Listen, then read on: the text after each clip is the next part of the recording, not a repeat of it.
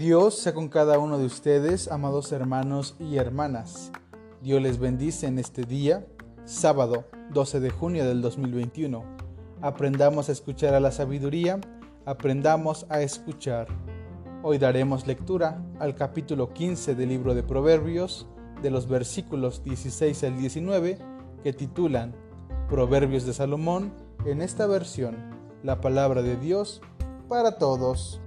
Y dice de la siguiente manera, es mejor ser pobre y respetar al Señor que ser rico y llenarse de preocupaciones. Es mejor comer poco donde hay amor que comer mucho donde hay odio. El que se enoja fácilmente arma líos, el que es paciente los calma. La vida del perezoso está plagada de dificultades, pero al justo se le facilita la vida. Pues bien, hermanos y hermanas, el proverbio nos lleva a reflexionar en el centro de nuestra fe, pero también en aquello que se necesita para el buen vivir y parte de lo que tenemos.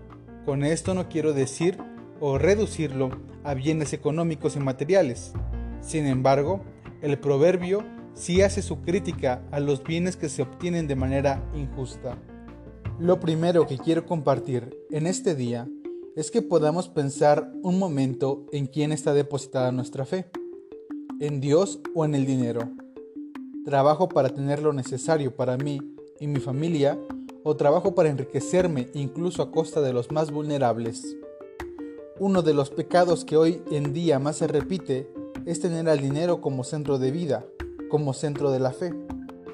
No podemos depositar nuestra esperanza en el Dios del dinero ya que de hacerlo entonces podríamos olvidarnos de Dios y de sus preceptos.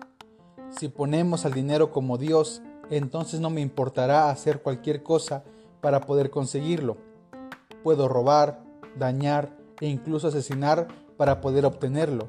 Sin embargo, si siempre tenemos a Dios como centro de nuestra fe y como centro de nuestra vida, no voy a hacer algo que pueda dañar a otros o a mí mismo para obtener un bien material. Con esto no quiero decir que el dinero sea algo malo. El dinero o los bienes materiales son importantes. Estos nos ayudan al buen vivir. Nos ayudan a tener acceso a la educación, a la salud, a los alimentos, a la movilidad. Sin embargo, no debemos dejar que la avaricia nos gobierne. Eclesiastés 5 ya nos habla de que el amor al dinero y, y al poder es vanidad. Dice el proverbio, que es mejor tener poco, pero respetar al Señor, que tener mucho, pero que sea mal habido. No podemos construir un bien económico si éste está sustentado en injusticias, crueldad y engaño. No podemos tener riquezas si éstas se convierten en el motor de nuestra vida. Aquellos que temen a Dios no engañan a las personas. Aquellos que temen a Dios no abusan de la confianza de los demás. Aquellos que temen a Dios saben compartir con los que menos tienen. Aquellos que temen a Dios solamente buscan lo necesario para poder vivir con dignidad. La clave para el buen vivir es no ser codicioso. Poder vivir bien es tener lo necesario y permitir que otros también puedan obtener lo necesario para que puedan vivir con dignidad.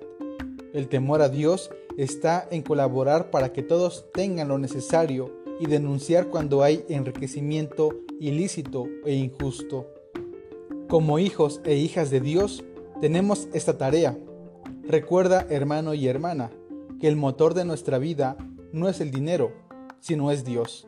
Y Dios quiere que todos podamos tener lo necesario para poder vivir con plenitud. Dios quiere que todos podamos colaborar con los que menos tienen y poder tener un sistema que sea más justo para todos. Hoy podemos colaborar con los que menos tienen. Hoy podemos orar por ellos, pero también contribuir, compartir de las riquezas y bendiciones que Dios nos ha dado en este día. En la medida de lo posible, comparte de las bendiciones que Dios ha derramado sobre ti y tu familia, y podremos observar cómo el amor de Dios se verá reflejado en ese acto. Dios sea contigo y tu familia. Dios te bendiga. Bendiciones.